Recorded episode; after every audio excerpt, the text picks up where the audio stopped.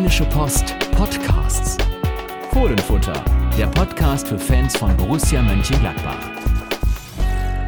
Ja, da sind wir wieder beim Fohlenfrühstück. Diesmal kann man es wieder so nennen, denn es ist ein Vormittag, ein früher Vormittag und äh, der Kaffee dampft vor sich hin. Und, Der Tag für Zeitungsjournalisten ist auf jeden Fall noch äh, früher Morgen. Sehr früh am Morgen, Ja. auf jeden Fall. Also da, ne, wir, bei uns ist ja das Motto spät an, anfangen und spät aufhören. Nicht früh aufhören, wie mancher meint. Aber wie gesagt, jetzt sitzen wir hier, die Sonne scheint, äh, der Himmel ist blau und äh, Yannick Sorgatz und Carsten Kellermann sind am Start mit Kaffee. Ich hatte übrigens auch noch keinen heute, deswegen das Ja, ist hervorragend. Und das auch noch in der passenden Tasse, eine RP-Tasse. Es gibt tatsächlich, hier ist Leben drin. Im Moment ist es allerdings eher Kaffee, der hoffentlich nicht lebt, sondern nur getrunken wird. Und ja, ne, das ist ähm, stilecht. die sozusagen. Voraussetzungen. Sind hervorragend. Und wie gesagt, die Sonne scheint, ja, passt das zum Spiel. Blauer Himmel und Sonnenschein. Zu dem, was wir gesehen haben gegen Hoffenheim, 3 zu 3, Janik. Ja, ich würde sagen, wenn wir jetzt die Temperatur noch mit einbeziehen, dass es immer noch schweinekalt ist, passt das Ja. sehr gut. Ja, glaube auch. Das war so ein Spiel, wo man sagen kann, äh, verlorener Sieg, ungewonnener Punkt. Beides, ja. Ja.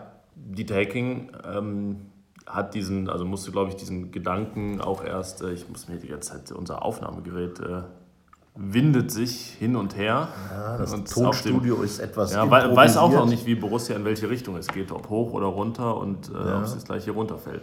Naja gut, jedenfalls, äh, genau, Dieter Hecking musste diesen Gedanken, ob es jetzt ein gewonnener Punkt oder zwei verlorene war, auch erst irgendwie so entwickeln, hatte ich das Gefühl in seiner Analyse auf der Pressekonferenz. Also eigentlich hat er beides gesagt, Ja, hatte ich das Gefühl.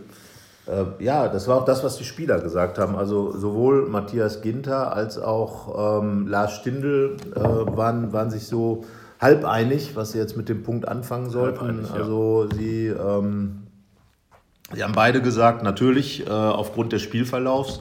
Und das hat ja auch Dieter Hecking gesagt, aufgrund des Spielverlaufs ist ein gewonnener Punkt, aber, Ja, aber ich aufgrund sage, irgendwie auch aufgrund nicht. der ersten Halbzeit war es dann wieder so, dass wieder die alten Problemfälle zum Tragen kamen. Die Chancenverwertung, dann kriegt man ein blödes Gegentor bei einer Ecke, bei dem, bei dem äh, Hübner Genau, wir, völlig wir rekapitulieren, würde ich sagen, einmal den, den Spielverlauf. War ja. Ja. einiges, damit auch alle äh, auf Stand sind. Also sehr früh, ich glaube, es war die zwölfte Minute Ja, schon. 0 zu 1. Gegentor nach einer Ecke. Ja. Hoffenheim das erste Mal richtig vor Gladbachs Tor aufgetaucht. Ja, Dann, Hübner völlig frei im, im 5-Meter-Raum. dann Verletzung Bobadilla. Ja. Drimic kommt rein. Ja.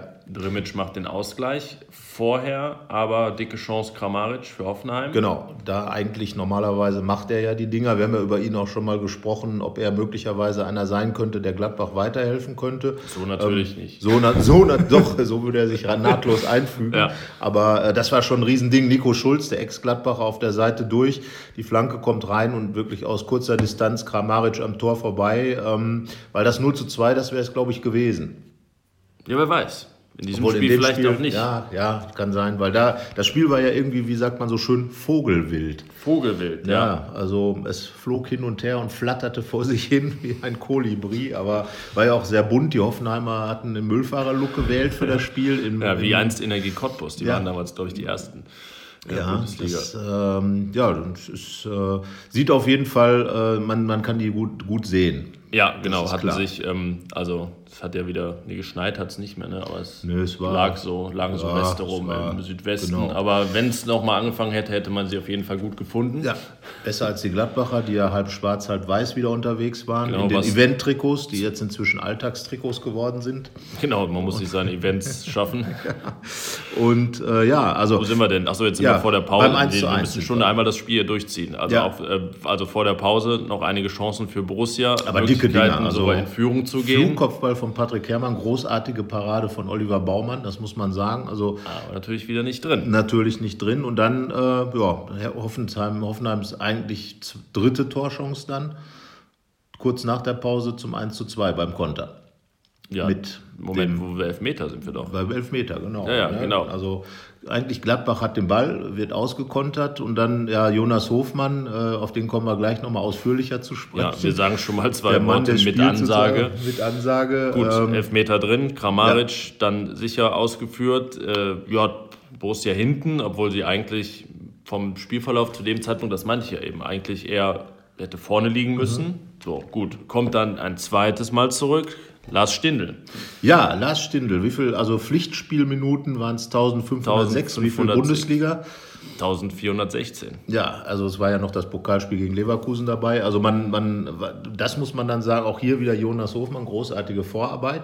Und dann Stindel eigentlich so ein typischer Stindel. Ne? Also fließende Bewegung, Ballannahme, Drehung, Schuss, Tor, das war als wenn so er nie was... einfach, ne? Ja, so... Äh, Wie es dann geht versteht man gar nicht, dass das vorher nicht geklappt hat, weil das war, sah so einfach und so logisch aus, was er da gemacht hat. Äh, aber ich glaube, ähm, er, er war ja relativ, fand ich, reserviert beim Jubel, hat den Pistolero gemacht. Und, aber alle anderen waren irgendwie total aufgedreht und flogen auf ihn drauf. Vielleicht war es die mangelnde Routine.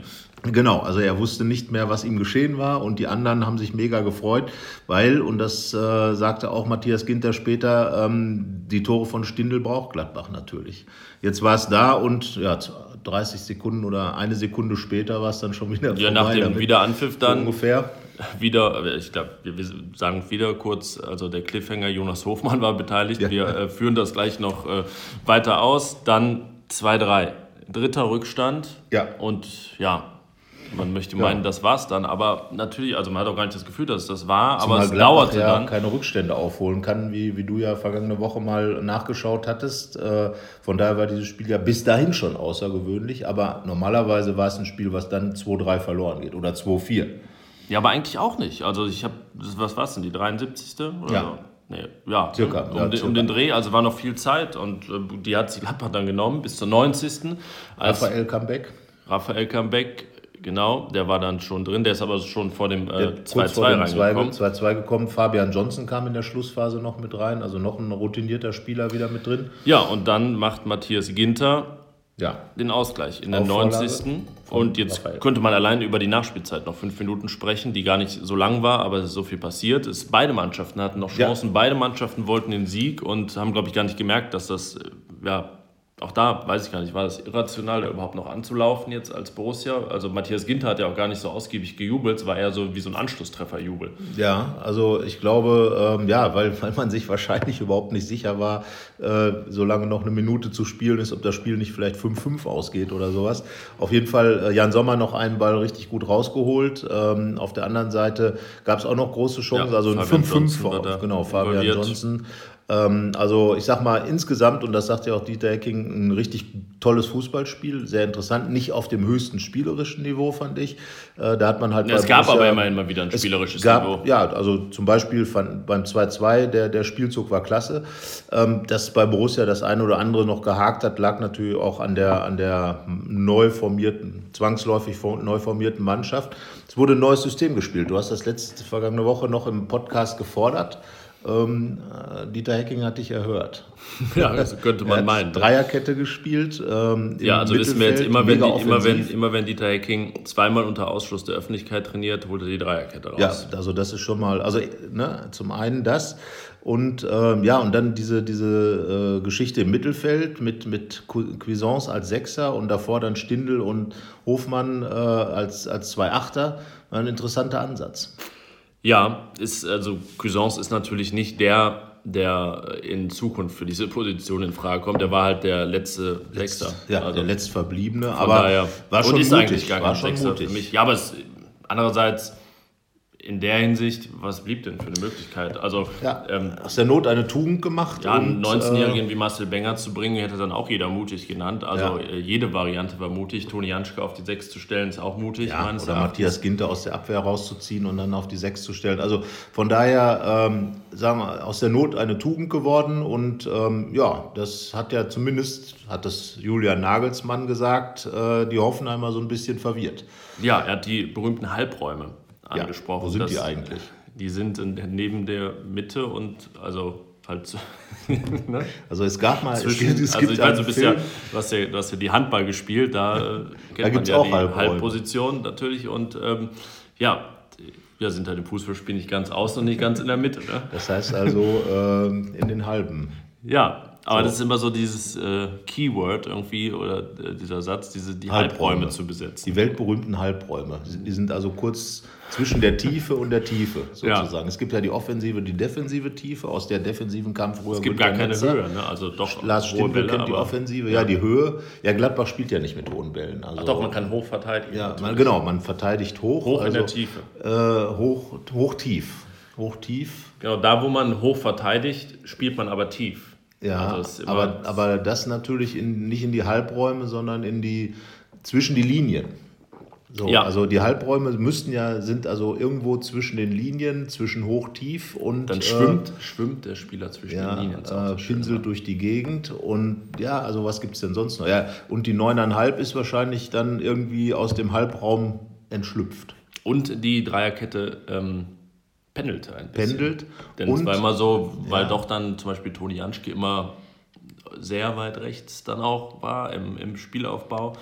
Dann war er ein bisschen Rechtsverteidiger, also wie gesagt, es pendelte. Ja, also es war sozusagen ein pendelndes Halbraumspiel äh, mit neuneinhalbern und äh, Tiefen und Höhen und das hat Hoffenheim verwirrt. Ja, und Sechsern Logisch, im- verwirrt uns ja auch. Zehnern im Und- Sechserpelz. Genau, ja, oder, oder im Acht oder zwei Achtern und nur ein Sechser sind in der Summe, in der Quersumme sind es dann irgendwie, keine Ahnung, 22. Damit hätte man eine Mannschaft zusammen, aber wenn man dann neuneinhalb abzieht, naja, lassen Okay, wir das. naja, aber es war äh, jedenfalls einiges drin. Es war in der Ja. Hinsicht ähm, mehr drin als sonst und ich fand es interessant. Ja, und das wäre ja auch ein Ansatz für die, für die letzten sieben Spiele. Einfach mal auch Dieter Hecking, der ja sonst wirklich sehr, sehr äh, hart festhält am, am normalen 4-4-2 oder 4-2-3-1, wie zuletzt mit Raul Bobadilla, ähm, einfach so durch diese System. Andersartigkeit, also in Stuttgart wurde ja die Dreierkette noch anders gespielt mit zwei Sechsern In äh, Frankfurt. in, in Frankfurt und äh, ganz klassisch dann eigentlich. Ähm, aber so war es halt äh, eine Sache, man, man ist jetzt ein bisschen unberechenbarer vielleicht als Gladbach. Also Der hatte in Frankfurt Gegner- zum Beispiel spielte er aber kein richtiger Mittelstürmer, weil da Toran Hazard und Ja. Lars Stindl vorne drin waren. Waren sie jetzt auch in Ja. gewisser Weise, aber anders Ja, halt. aber jetzt hatte man eben jetzt Raul waren- Bobadilla, für den kam dann auch nicht Raphael, der ja auf der Bank saß, sondern erstmal wieder äh, Josip Drimic. Raphael hatte wohl auch nur Luft für 20 Minuten, die hat er am Ende auch gespielt, hat dann auch gleich was bewegt.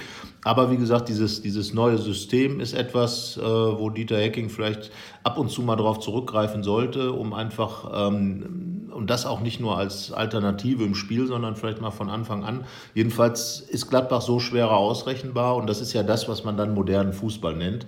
Das, was ein Julian Nagelsmann ja öfter tut, nämlich das System wechseln, was, was Bremen äh, getan hat, als sie es 2-2 in Gladbach geholt haben. Das war ja der Anlass, als wir darüber gesprochen haben, zu sagen, ja, wäre auch schön, wenn. Äh, deine Worte wurden erhört, Jan. Ja, sie wurden gehört. Ich fand, es hat einfach die berühmten Impulse gesetzt. Also Toran Hazard beispielsweise wirkte viel agiler und freier als sonst, ähm, weil er sich irgendwie mal aussuchen konnte, ob er jetzt eher außen oder zentral Ja. sein will. Hatte jetzt einen Abschluss hatte er, der war aber, wie du gerne sagst, jenseits von Eden. Jenseits von Eden, genau. Ja, war der klassische Hazard und man fragt sich äh, weiterhin, ob er es noch irgendwann lernen wird, aber die Wahrscheinlichkeit sinkt. Man sollte ihm vielleicht einfach dieses Tor, was er gegen Augsburg geschossen hat, eine Milliarde Mal hintereinander, eine Woche lang jetzt vorspielen. Und vielleicht versteht er dann, dass es manchmal sinnvoller Ja, ist. ja, der war so zentral Erinnert und dann flach, aber er kommt halt, Grilic. er kommt Flach halt, rein. er kommt halt immer, ja genau, das, das war ein klassischer Genau. äh, Nicht-Hazard. Ja, genau. ähm, er kommt halt von links oder von rechts und ja, zieht aufs Tor zu und dann, Schießt er hoch. ich weiß es schon gar nicht, jetzt hat er den Vielleicht sollte er Kicker beim. Football werden, so wie Manfred Burgsfüller es mal war. Der frühere Stürmer. Ja. auch. Aber, ich Aber es glaube, Hazard zum- will, dafür er dann wieder zu schmächtig. zum an ihm verzweifeln auf jeden Fall. Aber Ja. trotzdem hat er sich gesteigert. Wir haben ja auch ähm, nach dem Hat nur einmal das Tor geschossen. kein, kein ganz so gutes Haar an ihm gelassen. Ähm, nee, aber und dann, dann Oskar Wendt natürlich, dass er wieder ein, überhaupt mal wieder ein richtiger Linksfuß in der Mannschaft war. Gut, mit Ja. Michael Cousins waren sogar zwei drin. Ja. Das kann man sagen, ne? Linksfüßer. Ja, und für Wendt ist ja diese Position, äh, das muss man ja nochmal sagen, äh, die André Schubert mitentwickelt hat. Dieses, der hat ja als erster in Gladbach wieder mit der Dreierkette gespielt, also in der Neuzeit des Fußballs. Früher war es ja Standard mit Libero und Verteidigern und so weiter. Aber ähm, er hat das ja damals auch und da war auch Oskar Wendt und Patrick Herrmann, wie jetzt äh, auch, waren dann die vorgezogenen Außenverteidiger.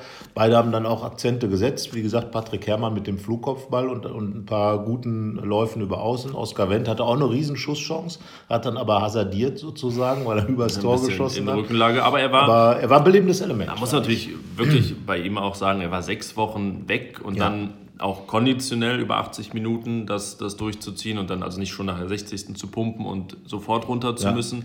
Das war wirklich gut und er hat ja das, das Beste, was man von Oscar Wendt kennt, hat er auf den Platz gebracht. Ja. Das hat er ja, ist jetzt schon ja ein bisschen her, weil er verletzt war, aber wir erinnern uns, häufig nicht getan in ja, dieser Saison. Das war noch nicht ganz so seine Saison. Aber, aber ich glaube, es kann, dürfte schon wichtig sein, dass er jetzt dann gesund ist und gesund bleibt und Borussia in den verbleibenden sieben Spielen da wieder, egal ob mit Dreier- oder mit Viererkette ja. auf der linken Seite, einen, einen Mann hat, der ja, es gelernt hat. und es gelernt hat. Und, also, und, und wie gesagt, Oskar Wendt ist ja auch immer jemand, der mal für eine, für eine gute Vorlage oder für einen Torschuss gut ist, der auch mal aus der zweiten Reihe schießt. Also auch für das Spiel nach vorne, denke ich mal. Und wie gesagt, Raphael Fabian Johnson wieder da. Das sind dann auch zwei Optionen ähm, die, die äh, für den Rest der Saison dann hoffentlich hoffentlich. ist jetzt noch viel Zeit, sich zu verletzen bis zum nächsten Spiel. Toi, toi, toi, äh, hoffentlich dann da bleiben, weil man doch schon gemerkt hat, wenn Raphael auf den Platz kommt, ist auch für den Gegner ein anderer Ansatz, als wenn jetzt, äh, ohne da jemandem zu nahe treten zu wollen, U23-Spieler eingewechselt wird. Weil ja. Raphael ganz einfach eine gewisse Präsenz hat. Kurz nach seiner Anwechslung fällt dieses Tor, weil Stindl vielleicht dann die paar Meter mehr Platz hat, weil man doch auf, sich auch auf Raphael konzentriert. Dann seine Vorlage für Matthias Ginter, zwischendurch nochmal eine gute Aktion gehabt, die auch gefährlich war. Also da hat man schon gemerkt, dass ein Raphael, natürlich vorausgesetzt, dass er äh, fit war, für 20 Minuten war er fit und hat dann auch viel bewegt, natürlich hilft. Fabian Johnson auch ein ballsicherer Spieler, sicherlich auch einer, der, wenn er dann seinen Rücken mitspielt, äh, dann in der Schlussphase eine Rolle spielen könnte.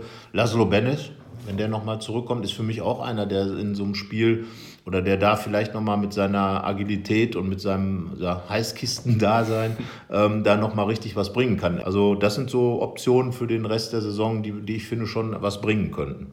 Wenn alle gesund bleiben, ja. die jetzt auf, das ist immer am allerwichtigsten.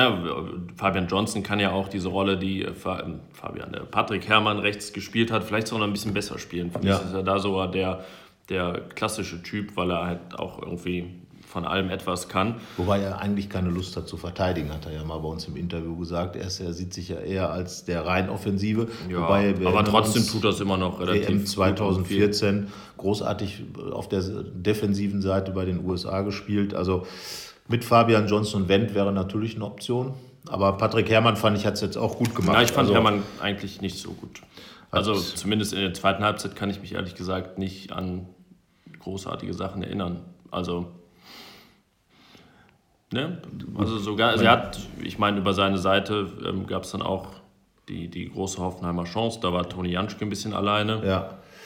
Ja, er hatte halt beide Chancen und was bleibt, ist, dass, dass wieder keine drin war. Genau, das ist, das also ist halt deswegen. immer das Problem, dass da, äh, womit wir auch eigentlich bei Jonas Hofmann sind, äh, der ja. ja. so dieses Hin und Her dieses ganzen Spiels wirklich richtig verkörpert hat. Also hat war irgendwie fast an dem Tor gefühlt beteiligt, äh, wobei natürlich nicht an dem Eckball-Gegentor, und äh, so, aber den Elfmeter verursacht, hat dann äh, den Ball verloren vor dem, vor dem 2 zu 3. Hat, an den äh, Schiedsrichter. Das, an den Schiedsrichter, genau, hat das 2 zu 2 eingeleitet mit einem wirklich grandiosen Pass auf Stindl der äh, sozusagen ein schneidender Pass war. Ähm, ja, war, hat, ist auch viel gelaufen aus, aus seiner Position heraus. Ich fand ihn eigentlich ganz gut, aber er hat doch dann auf der anderen Seite äh, auch viel Mist gebaut. Ja, es bleibt, das ist eben. Also du kannst so viel gut und solide machen. Deswegen sind eigentlich erstmal viele Spieler gut, die schon mal keine, keine großen Böcke schießen. Ja.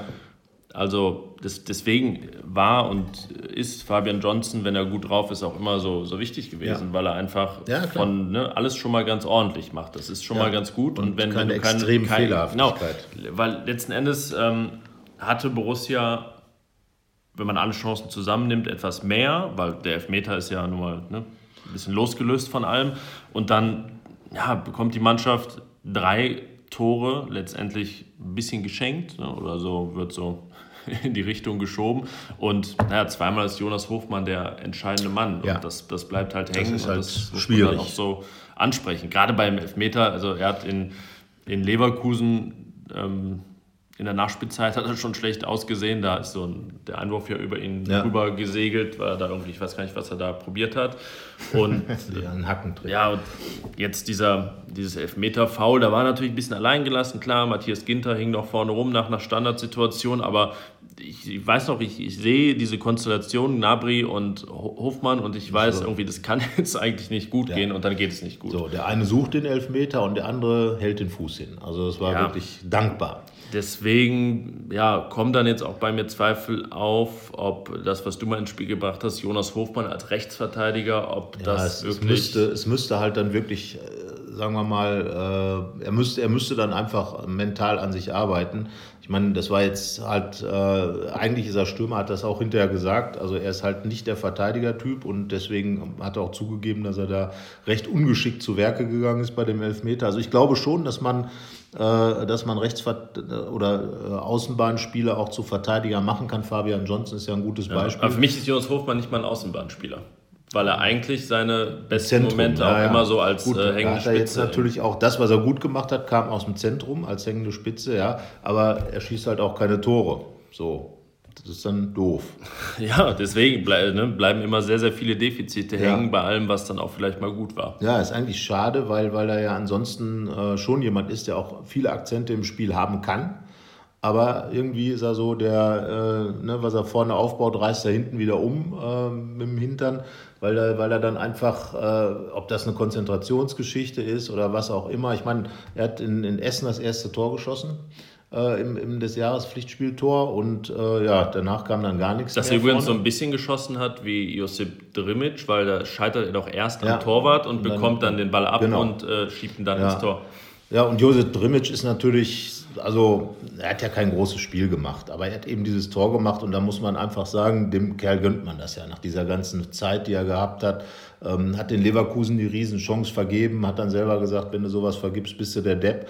Und jetzt macht er das halt. Und was ich gut finde, ist einfach diese Situation reinzugehen und nachzusetzen, den Torwart in Bedrängnis zu bringen, einfach da zu sein, wenn der Ball abprallt. Und äh, ja, das war so, so macht man das als Mittelstürmer eigentlich. Ja, ne? genau, wir können jetzt auch nicht anfangen, jetzt macht er mal ein Tor, jetzt können wir auch nicht daran Nein, rummeckern. Die Schönheit des Tores spielt in dem Fall keine Rolle. Eben. Also das Schöne ist ja, dass es gefallen ist. So. Und äh, wie gesagt, dieses, dieses Nachsetzen, dieses Dasein ganz einfach im Strafraum, den Torwart in Bedrängnis bringen. Und äh, das sind ja die Dinge, die wir auch schon oft angesprochen haben, wo, wo vielleicht die schönen Geister nicht ganz so. Das war ein Mittelstürmertor, so wie man sich das wünscht. Und wie gesagt, Josip Drimic nach der ganzen, nach den beiden Knorpelschäden, nach, nach seiner ganzen Arbeit in der Reha und vielen, vielen Rückschlägen immer wieder, ja, gönnt man ihm das einfach. Und der, ja, wenn, ne, ich meine, am Ende muss man sagen, als das Tor fiel, war eigentlich das Endergebnis klar, weil er hat ja schon mal für Gladbach getroffen. Und es ging 3 zu 3. 3 zu 3 gegen, in, damals in Hoffenheim, aber ja. eben auch gegen 18, 19. Damals auch in Rückstand, aber 1 zu 3. Ja, und äh, ja, also Josep Drimic trifft, Gladbach spielt 3-3 gegen Hoffenheim. Das ist zumindest mal ein Leitsatz, den man aus dem Spiel mitnehmen kann. genau, aber genau diese Diskussion, die wir über Josep Drimic führen, ähm, lässt sich ja auf die gesamte Mannschaft, wenn wir immer ja nach Sinnbildern und äh, Symboliken suchen, lässt sich das hier übertragen? Naja, man, kann man sieht das Gute, man sieht, dass natürlich aber auch nicht alles gut war und fragt sich jetzt, naja, ist das jetzt ähm, ein zartes Pflänzchen, das ganz schnell wieder eingeht oder kommt jetzt der Frühling? Ja, ich meine, wir waren ja beide in, in Hoffenheim, haben das Hinspiel gesehen und das war ja wirklich ein, eins der wirklich richtig guten Spiele dieser Saison, äh, da als äh, Vince Grifo groß aufgezogen hat, 3 zu 1 gewonnen, ja, und danach gab es dann ein 1 zu 1 gegen Mainz, was irgendwie so, ja, Ne? Da war das zarte Pflänzchen, das jetzt hier der Durchbruch spielerisch und überhaupt gelungen ist, war dann irgendwie wieder eingeknickt. Natürlich kam danach der Sieg gegen Bayern, aber trotzdem. Und gegen Hertha noch. Also von gegen der, Hertha, äh, aber es war irgendwie so, gegen Mainz, dieses 1 zu 1 war dann wieder so ein.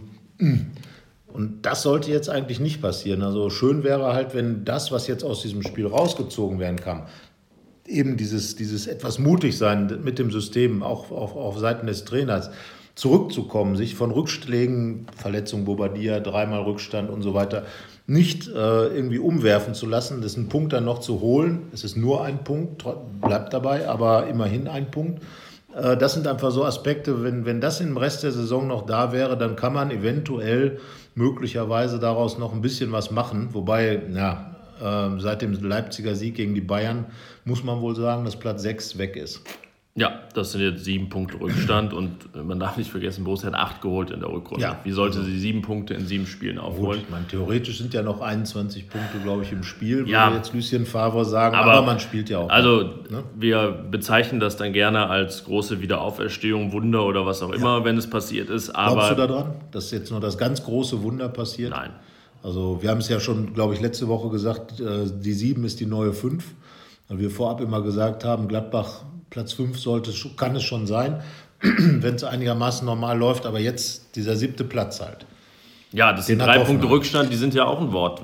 Man ja. muss immer bedenken, Borussia wird im Zweifelsfall, wenn sie nicht irgendwie nochmal einen Kantersieg äh, landet, was es ja auch noch nicht gab in dieser Saison, wird sie dann auch vier Punkte aufholen müssen.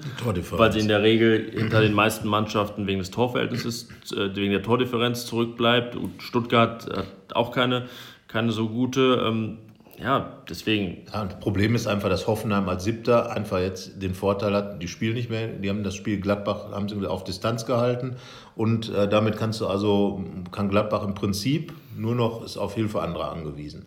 Dass Hoffenheim jetzt zum Beispiel einen kleinen Einbruch bekommt. Ja, also Borussia muss vier Spiele mit Sicherheit gewinnen. Ja. Also dann müssen Stuttgart und Hoffenheim schon richtig einbrechen, dass es mit weniger als vier Siegen geht. Ähm, ja, aber andererseits sage ich mal, wenn man es sind sieben Spiele und wenn man sich das Restprogramm anguckt, ähm, man, die spielen noch in München, das wird dann eher schwierig. Ja, wir machen es mal der Reihe nach. Ähm, das ist wahrscheinlich am besten dann ähm, verlieren wir nicht den Überblick. Also du hast gesagt, in Mainz erstmal. Ja, ja, also die haben ja, die Gladbach haben ja vor der Rückrunde in Mainz ein Testspiel gemacht, drei äh, klar gewonnen, haben da auch wirklich vieles, vieles, vieles richtig gemacht. Deswegen ist es schon verwunderlich, dass dann ab dem Köln-Spiel genau diese Dinge nicht mehr so passiert sind. Ähm, ja, Mainz gehört, glaube ich, im Moment zu den Mannschaften, denen man durchaus zutrauen kann, noch abzusteigen.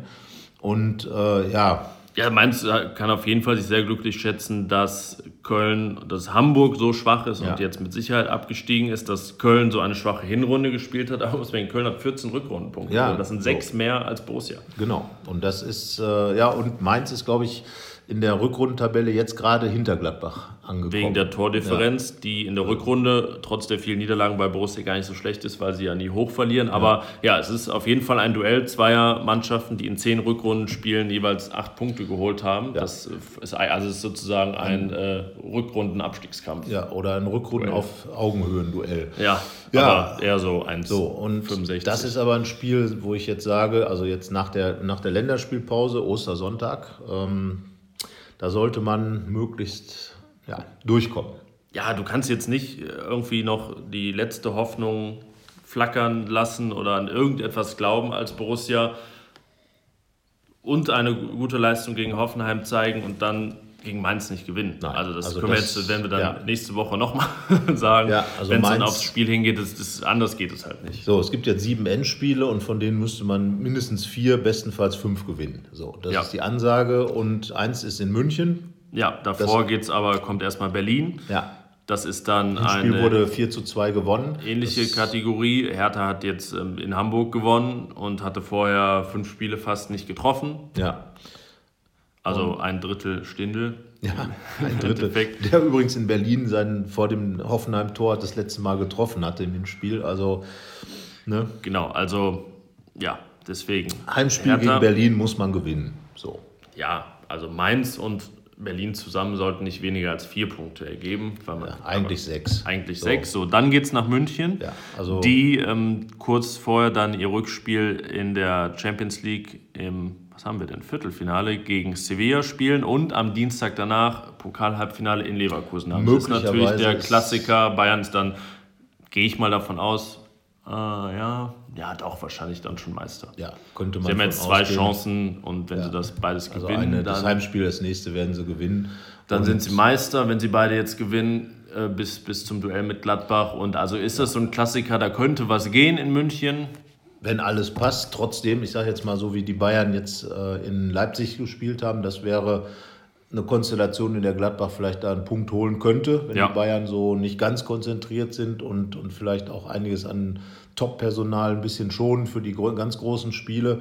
Wobei das, was dann auf dem Platz steht, immer noch sehr gut ist. Äh, ob das eine Süle, Rudi Wagner, ähm, ja alles dann trotzdem gute ja. Spieler. Aber ähm, sagen wir, unter günstigsten Umständen wäre was drin. Normal sage ich aber null. Ja, dann kommen, ich wollte gerade sagen, dann kommen nur noch Mannschaften, die äh, große Probleme haben in dieser Saison, aber ja, eine Mannschaft eigentlich nicht. Aber erstmal kommt Wolfsburg nach dem Bayern-Spiel. Ja, Heimspiel Freitagabend. Wolfsburg äh, ist eigentlich auch ja. fraglos eins. Ja, die Wolfsburg hat vier Saisonsiege, einen gegen Borussia. Das, ja. Damit sind äh, alle Geschenke, denke ich, abgegolten. Sollte das war damals Ad Adventszeit ja. und von daher genau. kann man das ja da. Äh, und Dieter Hecking sollte dann auch so motiviert sein gegen seinen Ex-Verein, dass er nicht beide Spiele in der Saison verlieren will. Also genau. ich glaube. Dann kommt ein Auswärtsspiel, das vorletzte Saison, wo ich eigentlich, ähm, also wo der ne, jetzige Zweite der Gastgeber ist. Aber ja, das ist auch das Mysterium dieser Saison oder eines der Mysterien dieser Saison. Also äh, selbst hartgesottene Schalke-Fans, habe ich gehört, äh, sind äh, etwas konsterniert ob der fußballerischen Darbietungen der Tedesco-Mannschaft. Aber die gewinnen halt. Ja, Manager Christian Heidel ist da fast ein bisschen ausgerastet nach dem 1-0 in Wolfsburg, Eigentor, nachdem Ralf Fährmann einen Elfmeter gehalten ja. hatte und Wolfsburg dann das Eigentor macht, kurz vor Schluss äh, ja, hat sich aufgeregt über die Fragen nach dem fußballerischen, ja, Kaffee für die Schlussphase. Ja. Äh, über, über die Fragen nach dem fußballerischen Niveau, aber die sind mehr als angebracht bei Schalke, weil es einfach unglaublich ist. Äh, also die haben jetzt, haben jetzt vier Spiele in Folge zu null gewonnen. Natürlich kriegen die auch kein Gegentor, aber gerade nach vorne ist das, also ja, ist meistens eine Chance, ein Tor. Also die Effektivität und äh, die Defensivarbeit sind halt perfekt. Ja, aber, aber der weiß, Rest als sie in Mainz gewonnen haben, war das auch so eine Einzelleistung von Karim Du hast das nachgeguckt, die hatten, glaube ich, schlechtere Werte als Borussia äh, in dem Spiel, mehr oder weniger. Im Vergleich zum Leverkusen-Spiel. Ja, auf jeden Fall. Schalke produziert an Torgefahr so wenig. Ich glaube, Schalke hat in den letzten drei Spielen zusammen oder vielleicht so in den letzten vier so viel produziert wie Borussia gegen Hoffenheim. Ja, aber, aber, Schalke hat kein Gegentor bekommen meine, in der Zeit. Schalke hat eben keine Hofmann-Momente produziert. Genau, so. ja, die haben dann die Burgstaller-Momente, wo dann eben ein Schuss, ein Tor. So. Ja, das ist auch legitim, ich weiß, aber jetzt. Ähm, ist das modern? Was denn? Äh, sich so, zum Sieg so, zu gurken? So Zweiter zu werden zu sein. Nee, ich finde, das ist nicht sonderlich nachhaltig. Und ich glaube, dass das ähm, in der nächsten Saison dann, wenn auch noch Schlüsselspieler wie Goretzka und Meier gehen und es dann, davon ist ja auszugehen, Doppel- und Dreifachbelastung gibt, ja, dass ich dann zumindest gespannt bin, wie das dann ja, aussieht. Naldo wird auch noch mal ein Jahr älter, ist natürlich ein wichtiger Spieler in dem ganzen Konstrukt. Ähm, Deshalb ja. glaube ich nicht, dass Borussia nach Schalke fahren muss, um da knapp zu verlieren. Nein, also zumal ja auch, äh, wir erinnern uns, in der äh, letzten vergangenen Saison war ja Schalke sozusagen der Permanentgegner. Man spielte doch relativ häufig gegeneinander und äh, ja, also eigentlich vom Gefühl her war Borussia auch jetzt im Hinspiel in dieser Saison musste es eigentlich gewonnen werden. Ne? Und auch die beiden Europa League-Spiele auf Schalke konnte Gladbach mehr holen als das 1-1. Jonas ja. Hofmann hatte, machte zwar das Tor als Ex-Dortmunder, aber hatte dann noch eine Riesenchance vergeben, äh, die eigentlich auch drin sein muss. So, und dann, klar, über das Rückspiel haben wir ja schon oft gesprochen, über Maulwürfe, ja. seltsame Elfmeter. Wir werden auch, keine Angst, wir werden, wenn es kommt, das Spiel auch noch sicherlich mal drüber reden. Wir werden versuchen, den Maulwurf ans Mikrofon zu bekommen. Ähm, du darfst ihn dann von mir aus spielen. Ja, alles klar, danke. aber äh, ja, also gebe ich dir 100% recht. Also auf Schalke wäre für Gladbach was drin. Es wären natürlich Big Points. Trotz ja, allem, wenn du als, keine Ahnung, 9., 10., 8. oder was auch Gladbach dann immer sein mag, gegen, beim, beim Champions League-Kandidaten. Das geht einem ja schon über die Zunge. Ist dann ja auch schon der drittletzte genau, Spieltag, denn dann also, kommt am vorletzten der SC Freiburg in den Borussia ja, Park. Ein Lieblingsgegner, gegen den man sich verdammt schwer tun kann. Zu, zu Hause, aber ja. super Bilanz. Ja, das ist richtig. Also ähm, Freiburg fährt so ungern nach Gladbach wie Gladbach nach Freiburg das und ja beide gewinnen nur in der zweiten Liga so, beieinander. Das wäre dann ja auch vielleicht ein Spiel, ja gut, wenn er dann wieder fit ist. Vince Grifo hat vielleicht dafür das Hinspiel, wo er wirklich nicht gut gespielt hat. Ja, äh, Anfang noch was, Mai hoffe ich mal, dass er wieder fit ja, ist. das wäre ja vielleicht was, dass er sozusagen einen explosiven Durchbruch dann äh, schafft bei diesem Spiel. Ja, aber eigentlich muss man ganz klar sagen, auch eins Also Heimsieg. Ach so, eins, ja. ja. Das wird eins Punkt. Eins, eins Punkt, ja. Nein, nein, nein also drei Punkte und eins als Heimsieg. So, und danach geht es dann zur Beerdigung, möglicherweise. Also, ja, ich glaube, das bitte nicht als pietätslos aber ansehen. die Kaffeetafel schon abgeräumt, den, den Abschrieb, dann. ja, den Ab- oder den Almabtrieb des Hamburger SV.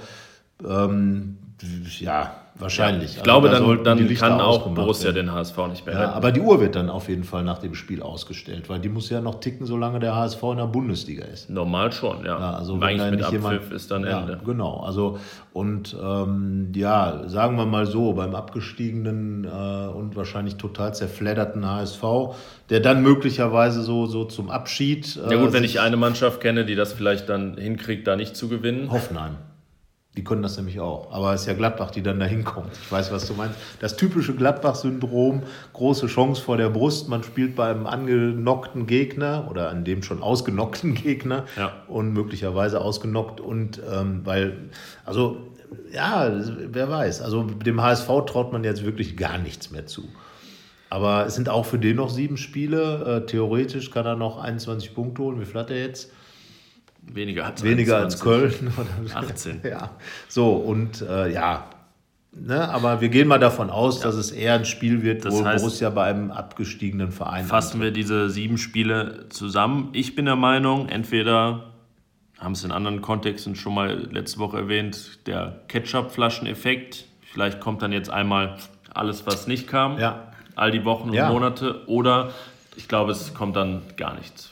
Oder Eins man gurkt, gurkt, halt noch so bis zum Ende vor sich ja, hin. Ja, und dann wird es ernüchternd zweistellig. Zwei, vielleicht 10. natürlich. 10. 11. Platz. Ich meine, im Moment ist der 14. näher als der 6. Das darf man auch nicht vergessen. Ja. Also, um das nochmal klar zu sagen, dieser Punkt gegen Hoffenheim war sicherlich gut für die Moral. Für die Tabelle war er eher Nullinger. Ja, weil, hat er halt das, die ja, Stagnation gefestigt. Ja, so, genau. Also, ne, man hat Hoffenheim, also für Hoffenheim war es ein guter Punkt, weil es eben die Distanz zu Gladbach gehalten hat hat Julian Nagelsmann ja auch ganz zufrieden festgestellt, dass man eben gegen eine Mannschaft, die er als gut einstuft, äh, da nicht verloren hat, trotz dreimaliger Führung. Aber am Ende ähm, ja, ist es für Gladbach halt irgendwie, ja, also wichtiger wird sein, was man daraus jetzt ziehen kann. Und das können wir natürlich erst sagen, wenn die Saison, dem, wenn die nächsten Spiele gewesen sind. Ja, gut, was man abgesehen vom Ergebnis ähm, daraus ziehen kann, haben wir, haben wir aufgezählt. Das ja. ist einiges an dem man sich hochziehen könnte. Man ist ja die Frage, ob Borussia das tut. Ich meine, das wir saßen wir, hier nach dem Hannover-Sieg, ja. da gab es auch viele Gründe zu sagen, ah Mensch, genau, Jetzt vielleicht so ein Spiel. Dann kam, ja, dann klappt es auch gegen Bremen, dann wurde da die Führung verspielt, dann kam Leverkusen. Ja. Gut, letztendlich ist es jetzt eine Niederlage in vier Spielen, aber ja, gut, dann kann man auch direkt ja. sagen, es gab auch am vergangenen Wochenende keine. Genau, also Gladbach ist seit einem Spiel unbesiegt. Allerdings auch sieglos. Auch das. Ja, auch seit, das, seit also, drei sogar. So, und jetzt ist diese äh, ominöse, was heißt ominöse, jetzt ist die Länderspielpause gut eigentlich, weil dann Spieler wie Johnson, ähm, vielleicht auch Tobi Strobel wieder zurück ins Training geht, äh, richtig, äh, haben noch eine Woche Zeit, Raphael haben zwei Wochen Zeit, jetzt sich richtig äh, einzuspielen für den Rest der Saison.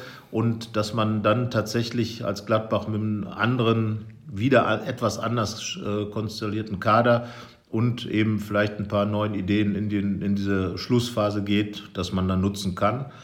Äh, es sei denn natürlich, wir wollen es aber wie gesagt nicht beschreien, es knickt mal wieder einer um, ein Muskelfaser geht Was kaputt. Haben wir, jetzt? wir haben jetzt gerade elf mit Bobadilla, ja, Bobadilla elf Ausfälle. Es sollte zumindest das Ziel sein, dass es neun, neun sind. Weil, ne? dann vielleicht zurück und Strobel jetzt. Strobel, vielleicht, also Grifo, so die Kreuzbanddehnung ist eigentlich auch nicht die, die ja, Welt. Also, also zwei Wochen sollten möglicherweise, dass er dann zumindest mal spätestens gegen Berlin vielleicht. Vielleicht einer ist. der Oxfords und äh, ja. Zacharias noch. Aber naja, wie gesagt, dann wäre es schon mal, also zehn Ausfälle zu Spielbeginn war ein eingestellter Saisonrekord, ja. Negativrekord. Das, das gab es auch schon gegen Hannover.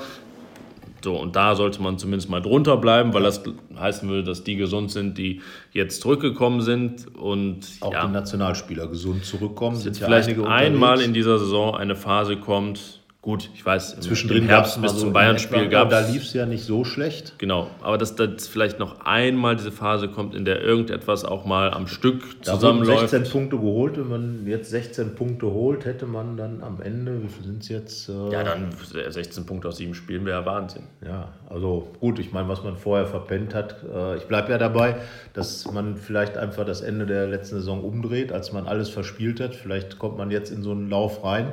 Einmal hat ja. man es schon geschafft da die 16 Punkte zu holen, waren glaube ich auch sieben Spiele, sieben oder acht und in der, also im Lauf in der Hinrunde. Und ähm, ja, wie gesagt, also wir warten mal das Mainz-Spiel ab und ich glaube, danach kann man dann sagen, ob es irgendwas gefruchtet hat, was gegen Hoffenheim auf den Platz gebracht ja, es wurde. ist nach wie vor beides drin. Es ja. gibt für alles Argumente und letztendlich liegt es dann auch ganz banal ausgedrückt an der Mannschaft, was sie daraus macht. Sie ja. kann das, das wissen wir, aber sie Kannst auch nicht. Kannst auch nicht, genau. So, und für mich elementar äh, ist dann ja auch ein Lars Stindl. Ja. Wenn der jetzt wieder trifft, er ist jetzt bei der Nationalmannschaft, ist nominiert worden. Hast du damit gerechnet? Ja, schon. Ich konnte mir nicht vorstellen, dass, Löw eigentlich, ja, ne? dass der da jetzt im März irgendwie noch quasi, na, ihm ist ja bewusst, dass er mit jeder Nicht-Nominierung auch in den Vereinen dann Unruhe stiftet. Jetzt hat er 26 nominiert, das ist ja, ja. drei zu viel. Ja. Er wird, bin ich mir sicher, auch ja fürs erste Trainingslager nach der Saison mehr als die 23 nominieren, die zur WM fahren. Bin mir sicher, dass da Lars Stindl und Matthias Ginter auf jeden Fall ja. dabei sein werden. Dann ist die Frage, wer letztendlich mit nach Russland fährt. Ja, also ich glaube, dass beide gute Chancen haben, weil, weil eben Löw weiß, was er an ihnen hat. Äh, eben zwei Spieler, die auch Führungsqualitäten haben. Stindl äh, bleibe ich dabei, dass dieses Tor gegen Frankreich, das Joker-Tor für ihn eminent wichtig war mit Blick auf die WM, wichtiger als das, das Confed Cup-Tor. Ähm, er ist ein flexibler Stürmer, passt genau ins, in den Löws Ansatz, also vom Spielerischen her. Ginter ist auch sehr flexibel, kann Dreierkette spielen, kann Viererkette, Außenverteidiger, Sechser. Also einer, der auch. Ja, ähm, er duelliert sich ja so mit, mit äh, Süle und ja. Mustafi, würde mhm. ich sagen. Mustafi schon sehr wackelig ja, in dieser Saison. Süle hatte jetzt auch arge Probleme mit der Geschwindigkeit. Ja, ja und das sind ja auch sehr eindimensionale Verteidiger. Deswegen genau. spricht da, so. denke ich, einiges für Ginter, der ja auch schon eine WM erlebt hat. So, so richtig. Äh, er hat Olympische Spiele gespielt, da auch erfolgreich. Ja. Confed Cup, da war er Stammspieler. Ähm, genau wie Lars Stindl auch mehr oder weniger Stammspieler war. Also ich sag mal, ähm, glaube schon, dass das trotz, also gerade Stindl hat natürlich eine gigantische Kon äh, Konkurrenzsituation, das muss man einfach mal sagen. Ähm, gut, Marco Reus wurde jetzt, Ex-Gladbacher aus Dortmund, wurde jetzt nicht ja, nominiert. Mario Götze. Nummer 27 noch ja. werden, Götze vielleicht ja, die 28. Das ist die Frage, also Wagner und Gomez kann ich mir, also wäre dann schon sehr, zwei sehr gleiche Typen. Das wäre im Endeffekt auch Quatsch, weil, also, ja. braucht er vielleicht dauerhaft nicht mehr ein genau, in seiner also, Planung, weil ja Timo Werner und, da. Und da Stindl ja auch diese Neun, Neuner-Rolle in der Nationalmannschaft schon gespielt hat und ja doch eher flach als hoch gespielt wird. Ja, also wenn dann, wenn dann mal ein, ein Brecher als Joker rein ja. muss, dann nimmt er halt einen der beiden mit, genau. Wagner oder Gomez, und ja. nimmt sich den Stindl als äh, ja, bisschen Müller-Ersatz oder und vor allen Dingen einen Spieler, bei dem man sich ganz sicher sein kann, dass der, wenn der keine Sekunde spielt ja. bei der WM. Ist er trotzdem froh und glücklich. Ja. Ohne, ohne, dass er äh, nicht ambitioniert ist. Nein, klar, ja. aber ne, der wird allein so in sich aufgehen und der, der wird keine, keine ähm, weiß nicht, Sprüche kloppen über die ja. Medien, sondern einfach sein, sein Ding da machen und wirklich vier Wochen lang wahrscheinlich einer der glücklichsten Menschen auf Erden sein, wenn er ja. da zur WM fahren und darf. kommt dann im Finale rein und macht Siegtor. Also so. Ja, ne, also er ist sicherlich po, ne, Position 21 bis 23 im Kader. Es genau. wird eng. Wenn er es nicht schafft, dann wird es auch ganz knapp sein. Ja. Aber es Gut. gibt gute Argumente. Also bei, es ist ungefähr ein bisschen beiden, ne? wie, wie bei Borussia. Ähm, es gibt gute Argumente, warum er dabei sein kann. Ja. Aber es gibt natürlich auch einige, warum er vielleicht nicht dabei ist. Hat er jetzt auch Länderspiele gegen Spanien und Brasilien. Ja, das ist ja also auch schon mal nicht ohne. Für, für ihn, glaube ich, äh, Stindl ist ja so ein richtiger Fußballmensch im, im eigentlichen Sinne. Wenn er nicht äh, Profi wäre, wäre er ja. wahrscheinlich Fan irgendwo und wird in der Kurve stehen, in Karlsruhe oder in Hannover oder wo ja. auch immer. Auf jeden Fall, ähm, der würde natürlich da äh, jede Sekunde genießen, gegen solche Top-Mannschaften dann mitzuspielen. Genau. Ähm, dass er gar keinen, gar keinen Einsatz bekommt, glaube ich auch nicht. Er wird mit Sicherheit irgendwie reinkommen, Ginter auch. Also äh, muss man erstmal sagen, Hauptsache, sie verletzen sich nicht. Das wäre natürlich schon mal Ad 1. Und Ad 2 ähm, haben sie auf jeden Fall beide die Möglichkeit, sich in ihrer Rolle als Erst-, Zweit- oder Dritt-Ergänzungsspieler zu positionieren, äh, in der Mannschaft auch äh, einzufinden und ja. Haben jetzt Heimspiele, ja auch. Genau, Heimspiele. Die beiden äh, wohnhaften Meerbuscher. Genau. aber schlafen, glaube ich, trotzdem im Hotel ja, in Düsseldorf, nehme ich an. Auch. Gegen Spanien in Düsseldorf und, und dann, dann, in Berlin gegen Brasilien. Genau, kommt ja. nächstes einer mal nach Berlin. Wollte ich gerade sagen. Ja, so, der, genau. Ginter war ja schon öfter da, ja. zu, äh, auch mit dem Club. Allerdings auch mit Borussia sogar, allerdings mit der anderen. Also von daher, ja, Ginter. Ginter hat nach dem Spiel so ein bisschen, äh, sag ich jetzt mal, verbal Gas gegeben. Äh, es ging um die verletzten Situation und, und er hat gesagt, ja, also äh, natürlich Trainingssteuerung, natürlich Belastung, wobei es nur eine Einfachbelastung ist, aber die, auch die Trainingsbelastung, aber diese, diese vielen Muskelverletzungen, ne, da hat er gesagt, ja, man muss vielleicht auch mal drauf gucken, ob man professionell genug lebt. Ja. Also irgendwie er klang nicht, bisschen, als wenn er als, an Zufälle glaubt bei einigen. Genau. Und äh, das ging ja dann schon auch ein bisschen gegen die Kollegen. Findest du sowas in Ordnung, äh, das klar anzusprechen, auch in der Öffentlichkeit? Ich vermute, in der Kabine wird das auch schon mal ein Thema gewesen sein. Er hat es zumindest gesagt, aber. Ja, also ich, ich kann mir vorstellen, ähm, wenn, wenn ich mir jetzt vorstelle, ich wäre einer derer, die sich angesprochen fühlen müssten, dann ist es natürlich so sehr vor den Kopf gestoßen, aber dann hat er auch recht. Ja. Und wenn ich einfach professionell mich verhalte und mir keine Vorwürfe machen lassen muss, dann ja, ist die, dann sage ich auch, ja, recht hat er. Von daher ist es eine wahrscheinlich dann unangenehme Wahrheit für einige, wenn es eine Wahrheit ist. Ja. Das, ja. Ich finde auch, dass es zu den Aufgaben von Führungsspielern gehört. Man sagt ja immer, äh, ne, niemand sagt was, alle sind glatt gebügelt. Jetzt wird mal was gesagt, was vielleicht auch ein bisschen an die an die innere Substanz einer Mannschaft rangeht. Äh, aber es ist ja so. Er sagt, klar, wenn, die, wenn, wenn ständig Leute ausfallen, trifft das natürlich auch die, die immer spielen. Ich meine, er und Stindl zum Beispiel gehören zu denen, die fast immer gespielt haben, trotz der, der Turniertätigkeit. Der spielt immer, immer jede ja. Sekunde. Diese Turniertätigkeit im Sommer, äh, beide sind nicht verletzt oder waren ja. gesund weitgehend. Und sind auch äh, Typen, bei denen ich zumindest auch kein, keine Zweifel habe, ob die alles ja, dafür und tun. Ich glaube so einfach, dass der, der heutige moderne Fußball da überhaupt gar keine Nachlässigkeiten, also Sport generell, äh, mit der Athletik und der Belastung, die man, die man da hat als professioneller Sportler, fast überhaupt gar keine Zugeständnisse zulässt. Äh, und, und wirklich jede, ich sage jetzt mal blöd, jede Pizza fast schon bestraft wird, die man isst, möglicherweise. Also wir sind ja... Also Gut, vieles, vieles kann man sich auch einbilden. Ich erinnere mich immer an Max Kruse, der ja. ein, einmal so ein ganz Hardcore-Programm durchgezogen hat, das super gesund war oder sein sollte und der gesagt hat, ich habe mich so schlecht gefühlt, dann habe ich wieder lieber meinen alten Lebensstil übernommen und ja. habe mich super gut gefühlt ja, und bin dann halt, wieder explodiert. Es gibt halt auch Spieler, die, sage ich jetzt mal, die mehr, mehr für Sachen gemacht sind als andere, die anfälliger sind für Verletzungen und das ist, glaube ich, das, was Ginter meinte. Jeder muss für sich eben schauen, äh, was für ihn der optimale professionelle Lebensstil ist äh, und, und da gehört Ernährung dazu, Regeneration, auch in der Freizeit wahrscheinlich, auch im Urlaub wahrscheinlich, dann einfach den, das Level zu halten. Also ähm, ja, also. Ja, wenn, wenn jemandem das nachzuweisen ist, dass er da nicht das Optimum erreicht, dann ist das, finde ich, auch seine Aufgabe. Ist wahrscheinlich jetzt noch, ähm, man muss sich ein bisschen daran gewöhnen, dass Matthias Ginter diese Rolle verkörpert. Ja. Ich denke, wenn Martin Stranzel das mit genau, damals 33 gesagt ja. hätte, hätte keiner gesagt, oh, darf ja, er das, kann er das machen. Und ähm, Matthias Ginter fängt damit jetzt gerade an, ist erst 24 Jahre alt. Das darf man nicht vergessen, aber ich finde es gut, dass er ja, die Sachen, die er angekündigt hat im vergangenen Sommer, was seine Führungsansprüche angeht, dass er das jetzt auch umsetzt. Ja, ich meine, äh, dann wird gesagt, Juventus Turin ist an ihm interessiert. Ja, ja, gut. Gerüchteküche. Ich hoffe, dass Juventus Turin Matthias Ginter kennt, ja. ja.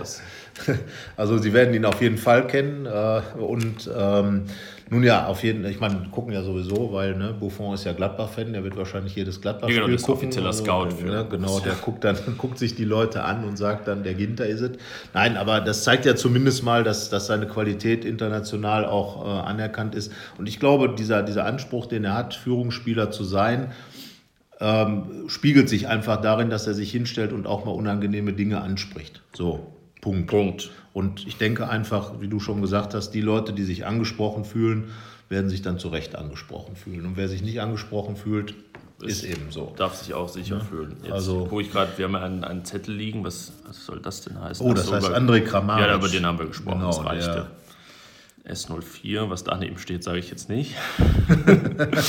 ja, nee, aber dann würde ich sagen. Haben wir alles durchgearbeitet, sind auch schon in der Nachspielzeit. Äh, ja, wir sind ja immer so im Europapokal-Nachspielzeiten unterwegs, so, so plus vier, ja. fünf, sechs Und in der Bundesliga Minuten. ist es auch mehr geworden, seit es Ja. mal so eine Debatte gab. Ja, Vor ja aber ich finde es auch korrekt, Zeit. weil, weil letzten Endes ja immer mehr äh, Unterbrechungen da sind. Beispielsweise für, durch den Videoassistenten gab es ja auch wieder im, im Spiel.